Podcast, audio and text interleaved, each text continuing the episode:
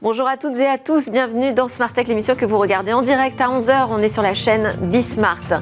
On s'intéresse au monde de l'innovation, à la nouvelle société numérique et aujourd'hui on va démarrer avec un focus sur le marché du streaming musical. Le streaming musical à la française, il existe encore malgré un marché quand même très très bien occupé déjà par des mastodontes.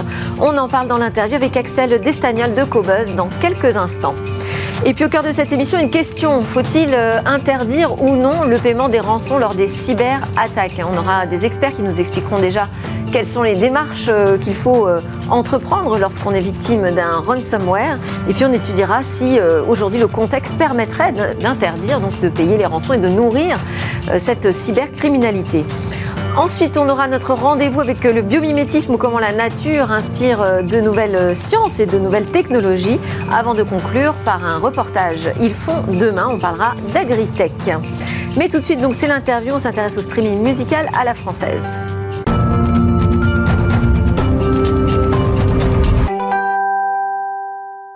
Alors pour la Saint-Valentin, le, musicologue, j'allais dire, enfin bon, l'acteur français dans la musique en ligne, Cobuzz, a décidé de créer une nouvelle offre. Et pour moi, c'est l'occasion de faire un focus sur ce marché, qui est un marché euh, pas mal euh, encombré, mais qui reste un marché euh, difficile, le marché du streaming musical. On en parle donc avec Axel Destagnol, chef de produit chez Cobuzz. C'est le service français de streaming et de téléchargement de musique, qui est positionné, lui, depuis son origine sur le son haute qualité. Son origine, ça remonte à 2007, c'est bien ça? C'est ça. Est-ce que 14 ans plus tard, cette spécificité euh, suffit encore à exister face euh, à ces géants que sont par exemple Spotify ou Apple Music? Euh, donc Cobus a été créé en 2017 effectivement. Euh, la haute résolution c'était le, 2007. 2007 ouais. Oui. Euh, 17. Ah pardon 2007. Euh, donc la haute résolution c'était l'idée de départ du service, mais pas seulement. Donc ça, ça, suffit, ça c'est ce qui a été en tout cas mis en avant beaucoup par Cobuzz, ce que défendait Cobuzz pendant des années. Maintenant on voit que des nouveaux, enfin que des acteurs existants se mettent sur la haute résolution aussi progressivement. Euh, et donc, euh, donc c'est un point très important. Euh, mais alors comment, comment, on crée justement une spécificité française pour continuer à exister sur le marché? Donc déjà, tout le monde n'est pas encore sur la haute résolution. Oui. en fait, Spotify l'a annoncé, l'a pas encore fait. Il y a Apple et Amazon, mais en fait c'est tout. Deezer le fait, mais c'est la qualité CD, pas la haute résolution. Donc la haute résolution, peut-être déjà pour expliquer ce que c'est à ceux qui connaissent pas, qui sont pas familiers avec ça, c'est le fait qu'on diffuse sur Cobuzz les fichiers d'origine. Donc on les retraite pas, on les dégrade pas en compressant la qualité sonore, euh, et donc on récupère le fichier qui a été produit directement par l'artiste euh, et ce que nous envoient nos fournisseurs, et c'est ce qu'on diffuse directement à, nos utilisateurs sur Cobuzz. Euh, versus des, qualités plus compressées comme le MP3 qui sont diffusées par la plupart des services de streaming actuellement. Donc tout le monde ne le propose pas encore, donc ça reste une spécificité pour Cobuzz importante, mais pas seulement parce que Cobuzz c'est aussi un service de streaming et de téléchargement. donc on a les deux activités et ça faire du streaming et téléchargement en haute résolution, proposer ce format-là sur les deux, euh, sur ces deux, euh, ces deux axes, euh, c'est unique. En fait, il n'y a que Cobuzz qui propose ça. Et ça, ça continue d'intéresser le téléchargement. C'est une offre qui fonctionne aujourd'hui? Bien sûr, oui. En fait, le, téléchargement, c'est un marché qui est moins en croissance que, qui est, en décroissance dans le monde. là où le streaming est, l'opposé complet en croissance exponentielle. en revanche, le téléchargement, il y a encore beaucoup de marchés qui existent et les gens souhaitent encore posséder leur musique. Euh, il y a toute une part, en tout cas, d'utilisateurs, d'auditeurs qui veulent, qui préfèrent acheter la musique, se constituer une discothèque euh, à l'ancienne euh, et être propriétaire des fichiers et pas être tributaire de potentiellement des changements de contrats qui font que le catalogue évolue et de temps en temps, des contenus sont plus disponibles sur les plateformes de streaming. Oui, on a vu, ça arrive effectivement. Ça arrive, ça arrive tout le temps. De renégociation des droits. Exactement. Et heureusement, c'est pour l'essentiel du catalogue, ça bouge pas trop et on, le conserve. mais en tout cas, il y a une audience vraiment pour acheter la musique et nous, on pense chez Cobus que c'est qu'il y a encore de l'avenir, que c'est pas prêt de disparaître. Donc, haute définition, téléchargement, est-ce qu'il y a autre chose? Téléchargement, et oui, il y a autre chose qui est très important, c'est la, ligne éditoriale. Euh, chez Cobuzz, on a, on a une équipe de, une équipe de, journalistes musicaux euh, qui, euh, qui vont produire tout un tas de contenu éditorial. Donc, euh, on va avoir des articles de fond, des biographies, des revues d'albums, beaucoup de métadonnées qui est disponible, des livrets, et donc on, on, a beaucoup de contenu écrit en plus de la musique sur la plateforme.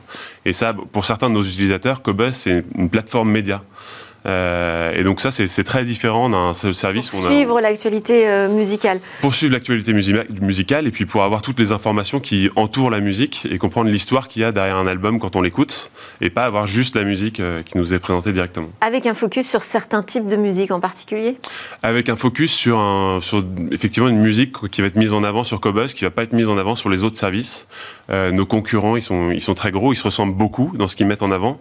Et Cobuzz, on essaie de maintenir une ligne éditoriale assez singulière et de mettre en avant euh, des, des, artistes ou des musiques qui sont pas forcément les plus euh, euh, prisées des autres plateformes. Mais ça veut pas dire que c'est moins contemporain, c'est quoi? Vous allez chercher des, talents que personne n'a encore débusqués? Pas du tout, ça va, ça va pas du tout moins contemporain, c'est plutôt qu'on va, on va ouais, mettre en avant des artistes qui sont pas forcément des artistes que tout le monde connaît déjà. Ceux-là, on estime qu'il n'y a pas, pas besoin de leur donner plus de visibilité et on va chercher à, à pousser à, l'inverse des artistes qui sont peut-être encore un peu moins connus euh, et qui, selon nous, méritent en tout cas d'être euh, découverts. Alors là, pour la Saint-Valentin, je disais, euh, c'est pour moi un, prétexte hein, pour comprendre un peu ce marché du streaming, mais pour la Saint-Valentin, vous lancez une offre duo, c'est-à-dire en fait un abonnement un petit peu plus cher, mais qu'on va pouvoir partager à deux on a lancé. Euh, ça, c'est quelque chose qui existe déjà partout, non Chez les concurrents? Non, l'offre duo, c'est en fait, il y a très peu de concurrents qui le proposent. Euh, aujourd'hui, il n'y a que Spotify. C'est ce que je veux dire, moi je le connais, je suis sur Spotify. du, coup, c'est que Spotify. Euh, et Cobuzz, depuis le début de l'année, donc on a, on a lancé notre offre duo. donc l'offre duo, c'est un abonnement avec deux comptes. Donc euh, pour euh, un couple par exemple qui souhaite partager sa musique euh, et qui va, c'est sympa d'avoir deux comptes sur la même plateforme, de découvrir, d'échanger les playlists, de partager un peu les, les découvertes qu'on fait. et donc on a lancé ça au début de l'année, notre offre duo. Et là on a une offre Saint-Valentin pour les abonnés donc à l'offre Studio Premier qui est notre offre standard sur Cobuzz en streaming pour 99 centimes de plus, ils accèdent à l'offre duo, donc à un prix avec un, petit avantage. Et il y a des conditions on peut, interrompre cet abonnement, par exemple euh, On peut interrompre. On a un abonnement annuel avec un engagement de 12 mois et un abonnement mensuel où on interrompt son abonnement euh, à tout moment. Aujourd'hui, Koba, c'est pas juste sur le marché français. Qu'est-ce que ça représente euh, le marché euh, en dehors de nos frontières? Et est-ce qu'il y en a un en particulier sur lequel Cobuzz est le plus positionné? Alors, historiquement, c'est français, donc euh, c'est un marché fort pour Cobuzz. Maintenant, Cobuzz, c'est présent dans 18 pays, 19 même, puisqu'on a ouvert au Japon en 2021. et donc. oui, mais ça pèse pour combien? Et est-ce qu'il y a justement un pays plus qu'un autre qui est sensible à cette offre? L'offre Saint-Valentin Non, l'offre Cobuzz. L'offre Cobuzz. Euh, tous les pays qui sont très euh, audiophiles, mélomanes, sont, euh, sont des pays qui intéressent Cobuzz. Donc aujourd'hui, la France, les États-Unis, c'est les deux marchés les plus forts pour Cobuzz. le Japon, c'est un marché qui est assez compliqué, très fermé, mais qui est très intéressant aussi, avec beaucoup d'audiophiles, et donc très pertinent pour Cobuzz. et, ces trois marchés, c'est les trois marchés principaux pour nous. Et est-ce qu'il y a euh, un poids de l'actualité euh, musicale? Euh, Par exemple, vendredi dernier, c'était les victoires de la musique. Est-ce que pour vous, ça correspond à un pic? Est-ce que vous êtes comme ça soumis un peu à l'actualité musicale en fonction des concerts? Pas forcément euh, aux victoires de la musique, euh, mais euh, oui, on va bien sûr, on va suivre l'actualité musicale. par exemple, il y a eu un épisode assez important là, avec Neil Young et, et Spotify récemment. Bah ça, typiquement, c'est des, des, événements qui vont avoir un impact sur Cobuzz. Euh, avec Neil Young qui est très défenseur en plus de la haute qualité. Euh, et donc euh, ça, qui a communiqué sur Cobuzz, ce qui était très positif pour nous. maintenant, on, est, on a tous les vendredis les sorties et donc on va essayer d'orienter notre contenu éditorial en fonction des artistes qui sont assez alignés avec ce que Cobuzz a comme ligne éditoriale et, et donc on va suivre l'actualité, mais pas, pas nécessairement des événements comme les Victoires de la musique. Et alors la rémunération des artistes justement C'est un sujet important, c'est un sujet très important pour nous chez Cobuzz. Euh, Cobuzz c'est à partir de 12,50 euros l'abonnement euh, euh, à Studio Cobuzz Studio Premier, notre offre standard. Donc ça commence plus haut Donc c'est un peu plus élevé. On n'a pas d'offre gratuite, on a une, un, mois d'essai pour tester la plateforme, mais on n'a pas d'offre avec de la pub. et c'est un sujet important pour nous parce que tout ça c'est lié à la rémunération des artistes. mais est-ce que vous êtes un prix plus vertueux alors que les autres? Oui, on a une rémunération qui, ça se traduit euh, dans la rémunération artiste puisque c'est directement lié au coût des abonnements. Euh, le fait de proposer une offre gratuite avec de la pub, ça, ça fait baisser euh, la rémunération des artistes directement. et nous, donc, le fait d'avoir à la fois une audience qui est plus portée sur du jazz, de la musique classique un peu plus âgée que nos concurrents pas d'offre gratuite et un abonnement plus élevé, ça se traduit dans les rémunérations des artistes. Et vous réfléchissez au développement du NFT musical? Bien sûr, c'est un sujet qu'on suit.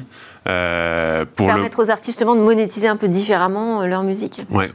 C'est quelque chose qui se développe très fort, donc on, garde un œil là-dessus. Pour le moment, on n'a pas d'annonce particulière à faire, mais, mais en tout cas, oui, c'est un sujet important dans la musique, dans, dans l'art de manière générale. Très bien. Merci beaucoup, Axel Destagnol, donc chef de produit chez Cobuzz, le français qui réside sur ce marché du streaming musical. À suivre dans Smart Tech, on va parler euh, de cybersécurité et de faut-il ou non interdire le paiement des rançons. Les conditions sont-elles réunies pour euh, décider d'interdire le paiement des rançons et donc de nourrir la cybercriminalité galopante? On en parle avec euh, Joël Molo, qui est vice-président France chez euh, Cyberreason. J'ai bien prononcé votre nom? C'est bon, parfait. Vous êtes Cyberreason, c'est une société américaine, hein, donc spécialiste de la protection proactive des cyberattaques, des détections et réponses à incidents. Exactement, c'est ça. Denis Fortier, responsable de la sécurité des systèmes d'information et porte-parole du CESIN, le club des experts de la sécurité de l'information et du numérique. Bonjour. Bonjour à tous les deux. Alors, euh, on va commencer ensemble, Denis Fortier. Comment d'abord est-ce qu'on peut euh, conseiller les entreprises qui se retrouvent face un jour à un ransomware? Comment elles doivent appréhender cette question de la rançon? C'est une grande question. Tout dépend de la taille de l'entreprise. Euh, de grandes entreprises du CAC 40 ou du SBF 120 en face d'elles et auprès d'elles, plus exactement des experts, des RSSI, etc. Mais euh, des assureurs, même des assureurs, on en parlera tout à l'heure. En revanche, pour ce qui concerne les, PME, euh, la plupart ont des difficultés parce qu'elles ne savent pas à qui s'adresser. Alors déjà, le premier point, c'est d'envisager la manière dont on va traiter euh, ce, problème.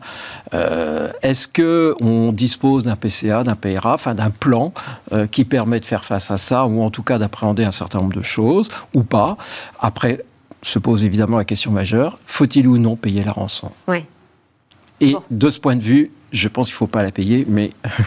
voilà. Disons que dans la théorie, il ne faut pas la payer, mais euh, les études... Il faut être pragmatique. voilà, les études montrent que pour autant, les entreprises les payent. Alors justement, Joël Molo, vous avez avec Cyberreason mené une étude mondiale sur les ransomware. Qu'est-ce qui leur sort en matière de paiement des rançons? Il en sort que si on prend au niveau global, on va dire qu'une sur deux, quasiment, paye la rançon. Et en fait, ça dépend des pays. Donc, euh, typiquement aux États-Unis, ils sont plus de 80% à payer. En France, c'est plutôt 60%. On fait partie des pays qui payent peu. Mais effectivement, on pourra en revenir à la question faut-il ou pas payer? Euh, Il y a vraiment deux débats. Il y a l'ANSI qui vous dit typiquement de ne pas payer. Mmh. Euh, les assureurs qui aujourd'hui vont même jusqu'à ne plus prendre en charge les, euh, les, les, primes d'assurance pour rembourser en cas de paiement de, de, ransomware. Et puis après, il y avait carrément un contre-exemple de la gendarmerie nationale, il n'y a pas si longtemps que ça, hein, pour une attaque qui avait aussi marqué en France, qui a dit bah, si, il faut payer parce que le fait de payer nous a permis, en tant que gendarme, de regarder le paiement, de suivre le paiement, de tracer le paiement et de remonter bah, jusqu'aux cybercriminels et de les appréhender. Donc, effectivement, il peut y avoir deux façons d'envisager les choses, payer ou ne pas payer. Alors, justement, ah. comment on pèse ce pour et ce contre du paiement de la rançon Moi, j'allais dire, il y a d'abord, euh, c'est vrai, c'est vrai, mais la législation est en train d'évoluer ah. quand même, notamment aux États-Unis. Euh, alors, euh, il y a eu, comme vous savez, l'attaque du Colonial Pipeline hein, qui a bloqué, bon, 16 millions quand même d'euros, de dollars, pardonnez-moi, qui ont été versés, qui ont été en, partie récupérés suite à des tractations directement entre les deux présidents, Biden et, Poutine, ce qui prouve bien que mm. bon, c'est monté très haut.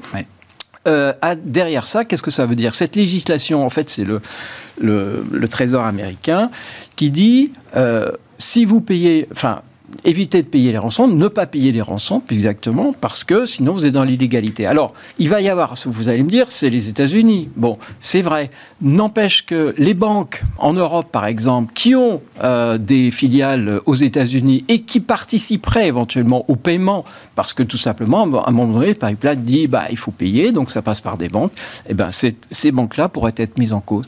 Donc moi, je suis persuadé que la législation va évoluer. Donc, parce que la législation américaine évolue, bah forcément, ça bah aura un impact aussi bien sûr, Bien entendu, oui. Alors justement, on a une autre étude, c'est pas la mhm. vôtre, c'est une autre étude de Chainalysis qui euh, est une plateforme des données des blockchains qui nous donne des indications sur les montants euh, des euh, rançons. Alors le montant moyen d'une rançon, il s'élève aujourd'hui à 118 000 dollars. Enfin je dis aujourd'hui, c'était en 2021 contre 88 000 en 2020. Oui, ça augmente. C'est quand même galopant, mais alors en partie lié justement à Colonial Pipeline qui a fait monter Bien sûr. La, moyenne. Au-delà de Colonial Pipeline, Colonial Pipeline, c'est vrai qu'ils ont payé, en fait au départ c'était 4,5 millions pour récupérer les clés, puis après ils ont repayé une partie, etc. C'était compliqué, puis en plus même quand ils ont récupéré les clés, ils ont récupéré des clés qui n'étaient pas du tout opérationnelles. Voilà. Ils n'ont pas pu récupérer leurs données, ils ont été obligés de faire appel à leur backup, enfin c'était très compliqué, mais c'est vrai que les rançons, elles ont augmenté de façon exponentielle, et même les deux dernières, entre guillemets, attaques euh, qui ont fait un petit peu de bruit sur euh, Acer et puis Apple, c'est 50 millions qui, est réclamé comme rançon. Donc ça devient absolument affolant, quoi. Donc... Euh, et alors les assureurs là-dedans, parce qu'au au départ ils ont vu l'aubaine, hein, avec la cybercriminalité galopante, bah, il y a moyen d'avoir un super marché à prendre, sauf que ça devient un marché peut-être un peu trop risqué. C'est devenu un marché tellement risqué qu'il y en a certains qui ont décidé carrément d'arrêter. Donc, euh, enfin, sans les citer. Hein, d'arrêter en cas de ransomware Exactement. et de paiement de rançon Exactement, en cas de paiement de rançon, ils ne remboursent plus. Donc, euh, pour ne pas les citer, AXA et récemment Generali, hein, l'un comme l'autre, on dit on ne paiera plus donc, en, cas donc, de ransomware. Donc, euh, ça, c'est très, très important. Et au-delà de ça, hein. à une certaine époque, ils ont monté les primes qui ont augmenté dans des proportions absolument colossales. Ça fait plus 30, plus 50, plus 100% en l'espace de deux ans sur les primes qui, réclamaient pour pouvoir protéger effectivement contre les ransomware. De toute façon, c'est clair, ça, ça, ça, coûte beaucoup, beaucoup trop cher, y compris pour des assureurs. Donc, euh, qu'est-ce qu'ils font les assureurs? Bah, La plupart du temps. C'est un point qui ressortait du baromètre du, du.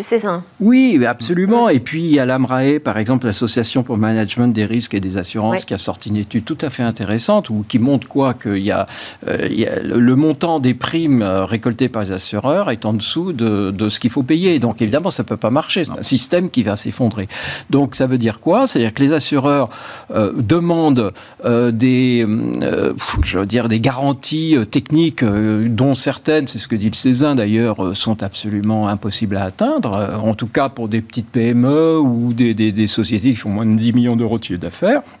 Et donc, à partir de là, euh, il est clair que euh, je ne sais pas à quoi vraiment sert cette assurance. Hein. On les laisse sur le carreau.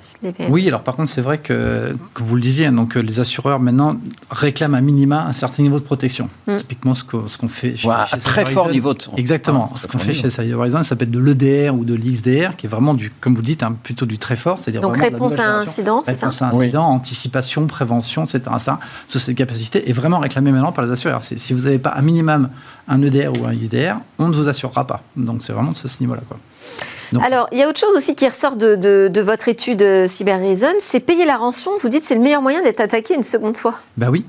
Oui. Ce qu'on et, de ne pas être sûr d'être réparé en plus. En fait, il y, a plusieurs choses. On paye, déjà, première, payer ou pas payer. Ça, c'est le premier débat une fois qu'on a payé, déjà, est-ce qu'on est sûr de récupérer les données? C'est même pas le cas. Non. Donc, euh, dans certains cas de figure, on récupère même pas les données, ou alors Deux tiers des cas, ou partiellement, ce que vous Exactement, partiellement, autre. Et dans 60% des cas également, donc ceux qui ont payé une première fois se sont vus attaquer une deuxième fois. Et ce qui est assez, entre guillemets, rigolo, c'est que c'est soit le même attaquant, soit c'est carrément un autre. Parce qu'un autre qui va s'être rendu compte qu'effectivement cette, cette société était facilement, entre guillemets, targetable ben, ils y vont, ils se gênent pas. Donc vous avez en fait le double effet qui se coule de, la, de, la, double extorsion en plus, qui est déjà la première étape, c'est il faut payer pour pouvoir potentiellement retravailler, récupérer.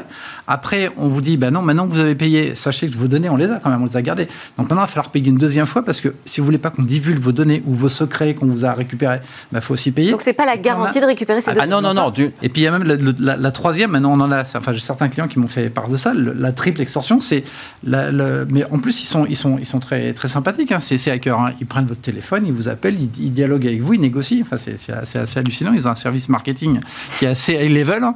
Et euh, le troisième niveau aujourd'hui, c'est de dire bah, maintenant qu'on a des données qui sont en plus les données de vos propres clients, bah, si vous ne repayez pas une autre rançon, on va prévenir vos clients qu'on a récupéré vos données. C'est sans fin. Et après, c'est sans fin. C'est sans fin. C'est sans fin. En plus, ça finance les pirates. Exactement. Hein, les cyberpirates et ça les encourage d'une certaine manière. Parce que bon, mais j'imagine que toutes les entreprises sont bien conscientes quand même de ces risques hein, au moment où elles payent les cyberrançons. Là encore, je reprends un chiffre euh, mhm. qu'on a fait ressortir de Chain Analysis qui a identifié plus de 602 millions de dollars qui ont été versés en crypto-monnaie en 2021 après une attaque euh, par euh, ransomware. Et encore, hein, c'est un chiffre qui est probablement sous-estimé parce que tout le monde ne les déclare pas.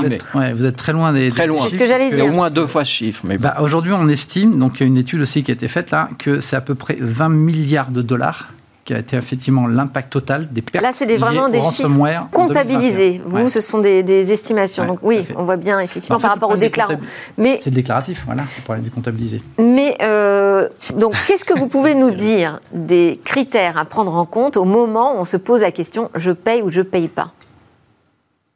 Ah d'abord, je pense que c'est pas, moi je suis RSSI, c'est évidemment pas au niveau du RSSI que ça se joue. Ça se joue au niveau du président euh, du groupe, euh, du COMEX, euh, etc. Parce que derrière, il, quand même il va vous demander votre avis quand même. Il va demander notre avis, un avis généralement technique, ce qui est normal. Maintenant, il y a d'autres considérations qui sont les pertes de chiffre d'affaires, les pertes d'image.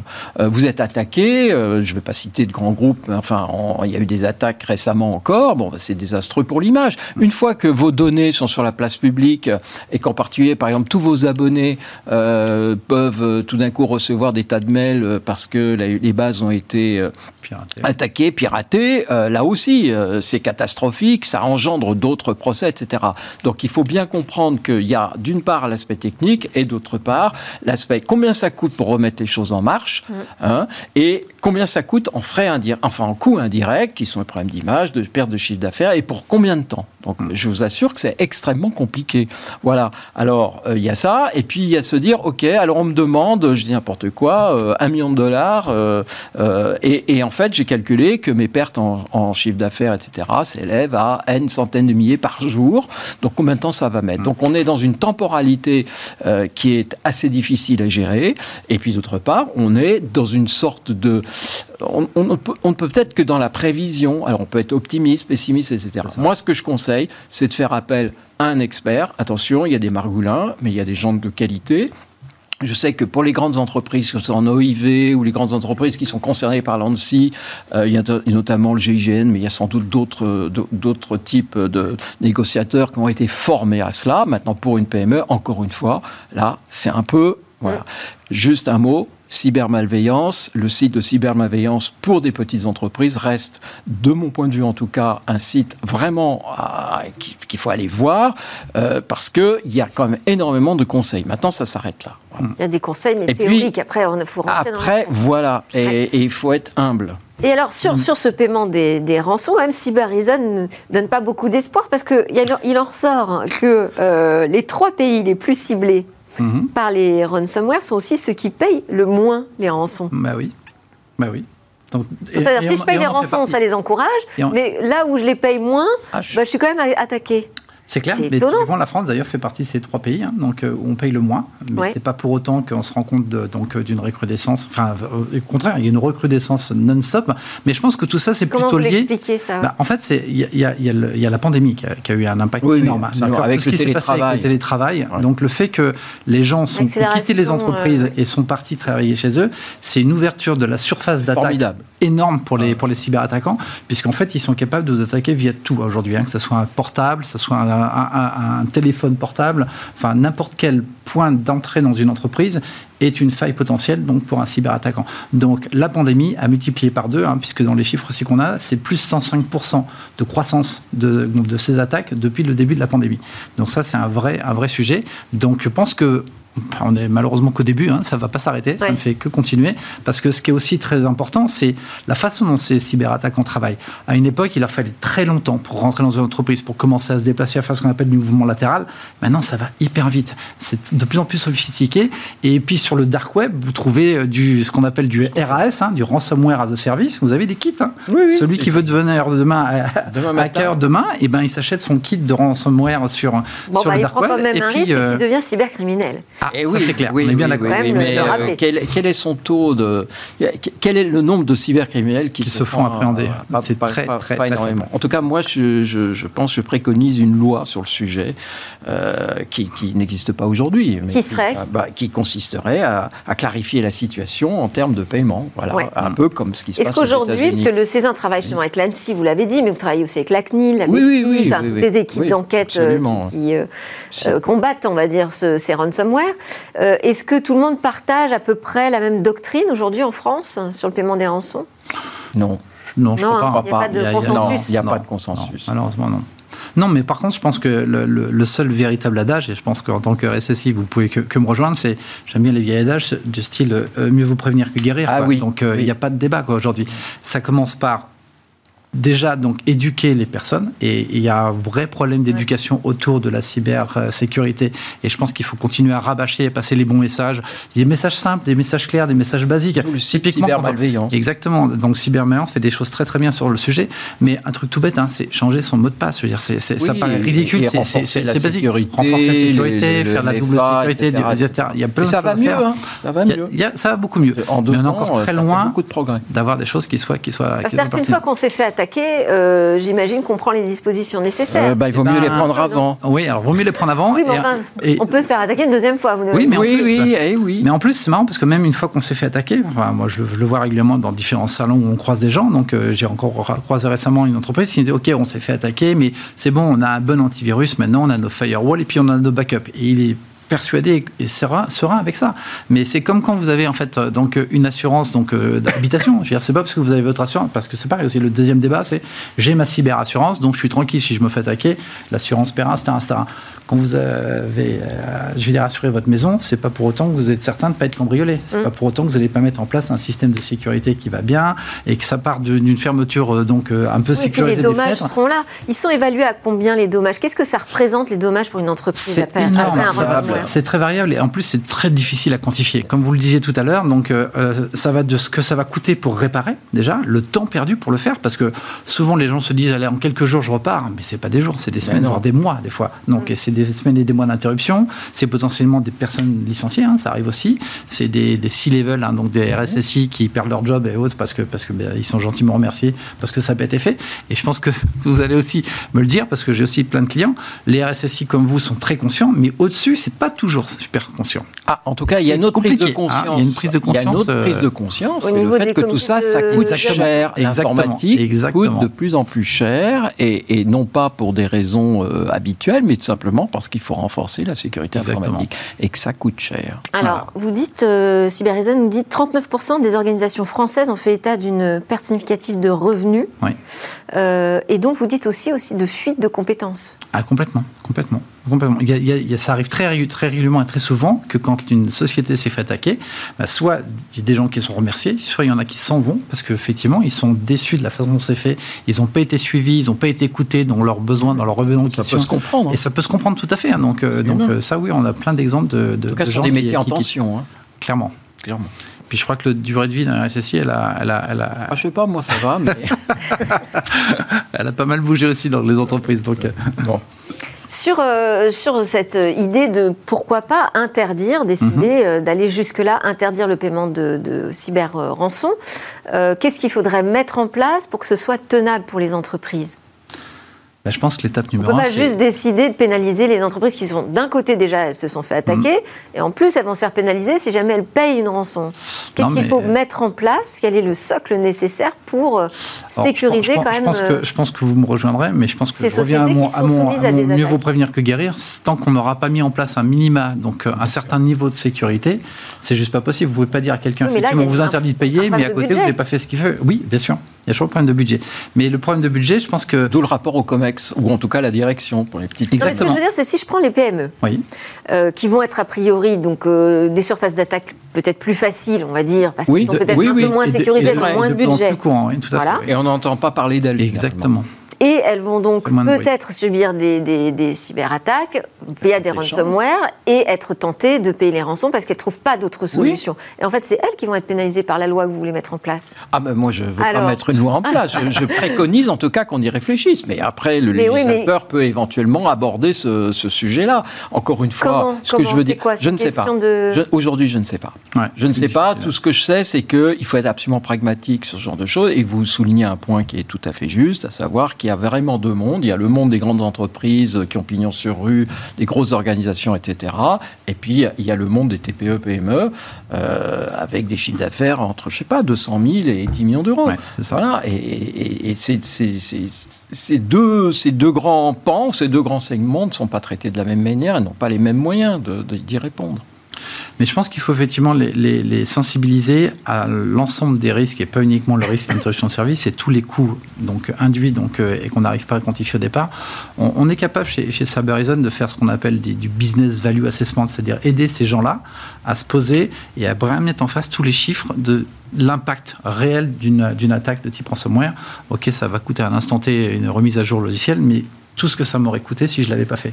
Et je pense que quand quelqu'un commence à vraiment prendre conscience des risques qui fait courir à son entreprise de ne pas dépenser un petit peu plus en sécurité, là, il y a un véritable impact. Et alors, il ne faudrait pas rendre obligatoire la cyberassurance et obliger les assureurs à couvrir les risques? Alors, ça, ça me paraît. Moi, je vous donne des pistes. non, non, mais ça me paraît être la base. Donc, rendre ça obligatoire, effectivement. Rendre obligatoire, comme ils le font, le fait d'équiper avec un certain niveau de sécurité. Donc, reconcevoir ça et renforcerait le niveau de sécurité. Exactement. De facto. Alors, un dernier point quand même. Euh, on parle des PME, des TPE.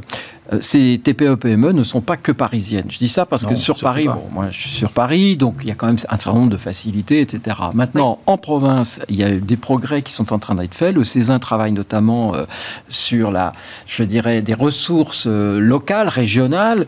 les CERT, les centres d'expertise régionaux et territoriaux font ce genre de choses, etc. Donc là aussi, c'était un peu le désert et c'est en train de se renforcer. Ce qui fait qu'un patron de PME au fin fond de l'Ardèche, qui fait 3 400 500 000 euros de chiffre d'affaires qui est bloqué, peut ou pourra euh, faire appel à des experts. Là encore, euh, il n'y a pas forcément ces experts à bord et il ne peut pas se les payer. Je veux dire, c'est normal, c'est une petite entreprise. au moins trouver ces expertises-là. Bon, merci beaucoup. Euh, donc vous ne les laissez pas sur le carreau. Non, non surtout pas. merci beaucoup, Jamais. Denis Quelle que soit la taille de l'entreprise. RSSI et porte-parole du Césin et Joël Molo, vice-président France chez Cyber Reason. Merci, pour merci beaucoup. Merci infiniment. Merci. Juste après la pause, on se retrouve à parler euh, de la nature, la nature qui inspire de nouvelles technologies.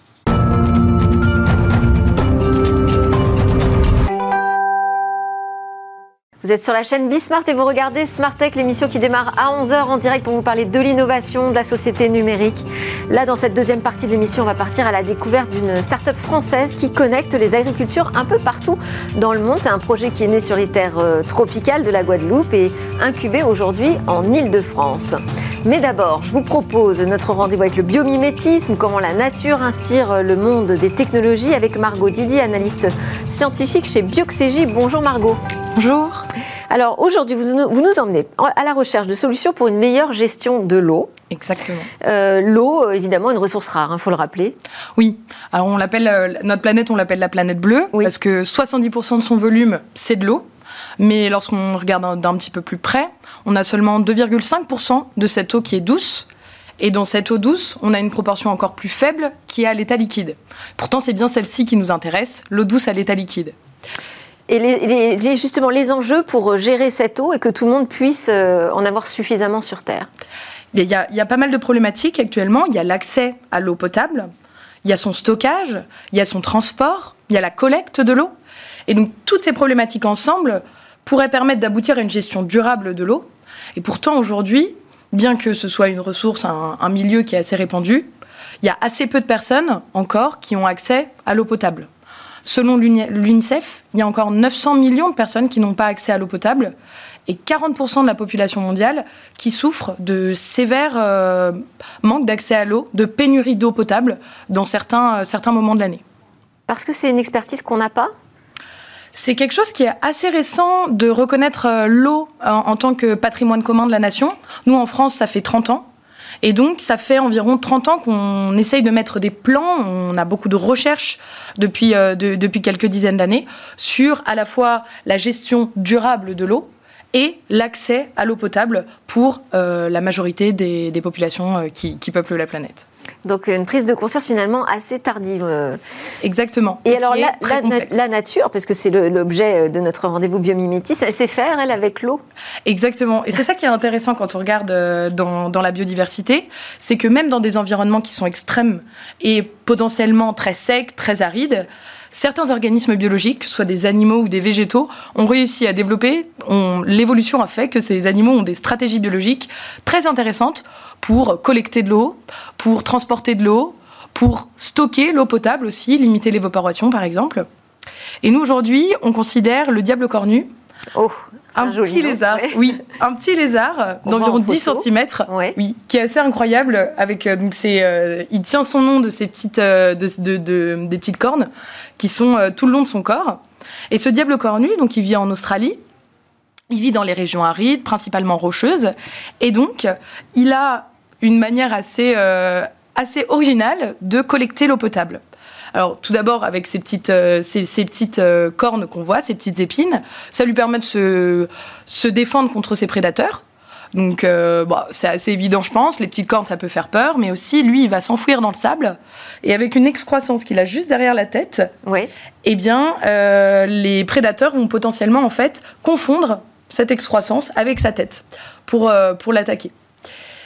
Et donc ce, diable cornu, qui vit dans des régions très sèches, où il y a finalement dans le désert très peu de flaques, très peu de...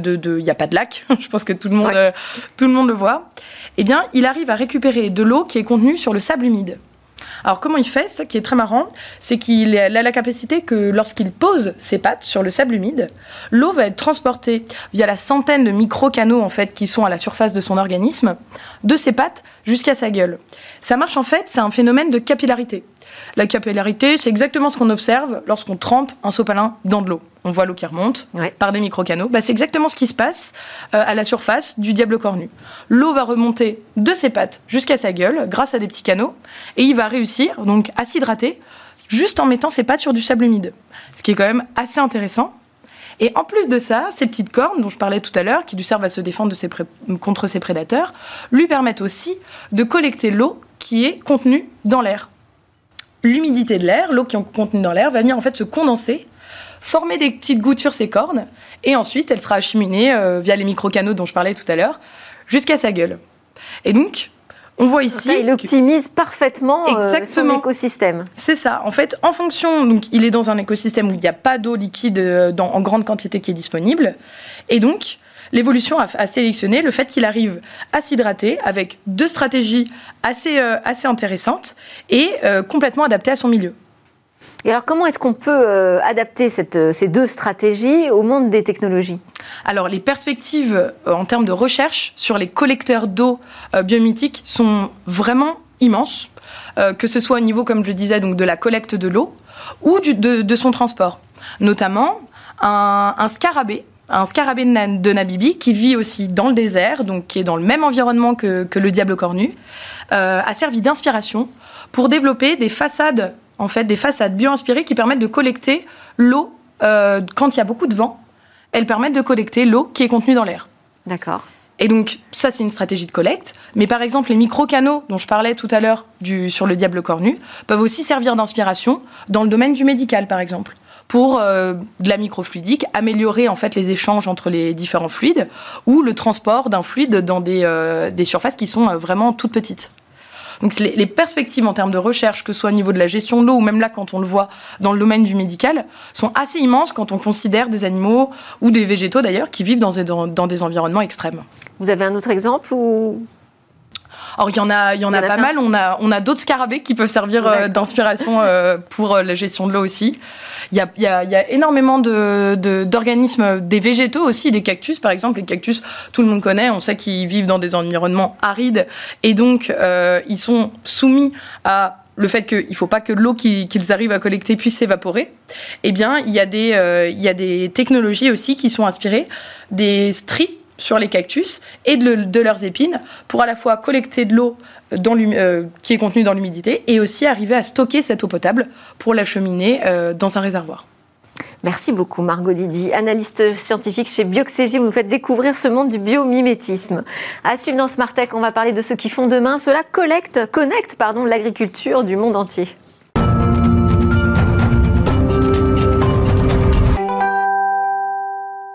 Alors aujourd'hui, nous allons faire la connaissance d'un ingénieur qui a mis au point avec ses équipes des solutions numériques, bien sûr, qui sont dédiées à l'agriculture dans les zones tropicales. En fait, jusqu'ici, ces territoires étaient orphelins de technologies suffisamment adaptées à leurs spécificités. Donc, de la Guadeloupe au Togo, vous verrez comment la start-up MyDitech a mis au point et commercialisé ses premiers capteurs dont les données centralisées sur une plateforme logicielle sont extrêmement précises, y compris sous les chaleurs des tropiques. C'est un reportage de Cécilia Sévry et Solène Boissé. Bonjour à tous. Digitaliser l'agriculture, c'est la mission que s'est fixée la société qu'on est venu rencontrer aujourd'hui, la start-up MyDitech, mais elle se focalise précisément sur les zones tropicales pour répondre aux besoins des agriculteurs qui s'y trouvent. Alors on est venu rencontrer aujourd'hui le fondateur de cette start-up, Sébastien Luissin. C'est parti.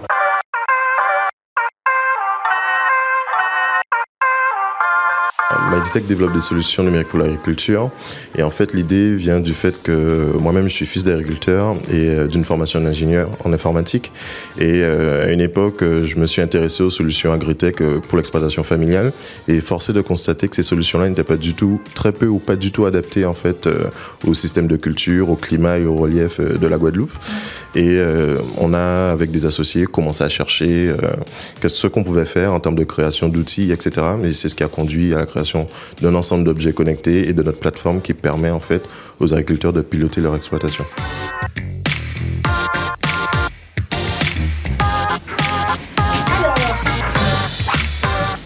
Donc là, c'est la plateforme qui est accessible aux agriculteurs. C'est ça, exactement. Les agriculteurs ont accès à cette plateforme et sur celle-ci, ils ont la capacité euh, de piloter leur exploitation et d'accéder à l'ensemble des données des capteurs. Pouvez voir qu'on a euh, l'ensemble des données météo sur les dernières 24 heures. On peut aussi y avoir accès sur les 30 derniers jours et même sur la dernière heure et voir précisément sur cette dernière heure-là ce qui se passe. Donc l'intérêt pour nous, c'est de gérer le, phénomène des microclimats qu'on peut trouver dans les zones tropicales où on sait qu'à 5-10 km près, on peut avoir de la pluie quelque part et euh, absolument rien du tout euh, dans une zone bien précise. Donc il est très important pour les agriculteurs de mesurer précisément ce qui se passe sur l'exploitation ces données météo, elles viennent d'où? Elles viennent de bandes météo qu'on a conçues, hein, adaptées au, climat, au relief, à la faune et à la flore euh, tropicale. Et euh, ces, ces, bornes météo-là sont elles-mêmes alimentées complètement à l'énergie solaire et elles transmettent euh, via le réseau LoRa plus une combinaison de 3G dans le cloud. Alors ça, ce sont les autres capteurs que vous proposez aux agriculteurs C'est ça, tout à fait. Donc ici, on a le collier d'activité pour bovins caprins qu'on fixe autour du cou des animaux via un collier et qui permet de mesurer un ensemble de constantes et de géolocaliser la bête. Et ça permet surtout euh, d'avoir des données sur le bien-être animal. Ici, là, on a euh, le boîtier de contrôle euh, des capteurs de sol hein, qui permet de récupérer les datas et de nous les communiquer dans le cloud. tous ces boîtiers-là sont alimentés en énergie solaire, bien sûr, et complètement autonomes. Et ça, c'est les capteurs qu'on met dans le sol et qui permettent de remonter tout ce qui est pH, conductivité, température, humidité, toutes les constantes nécessaires à une bonne analyse euh, des capacités euh, des sols en fait à produire.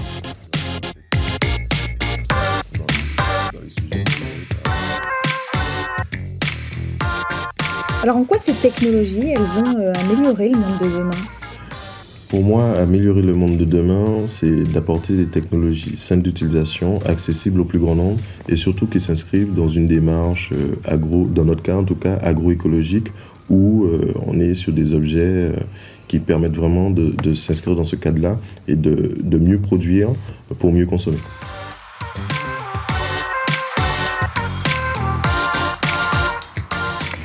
C'était Smartech. Merci à tous de nous avoir suivis. On se retrouve demain à direct à 11h sur Bismart.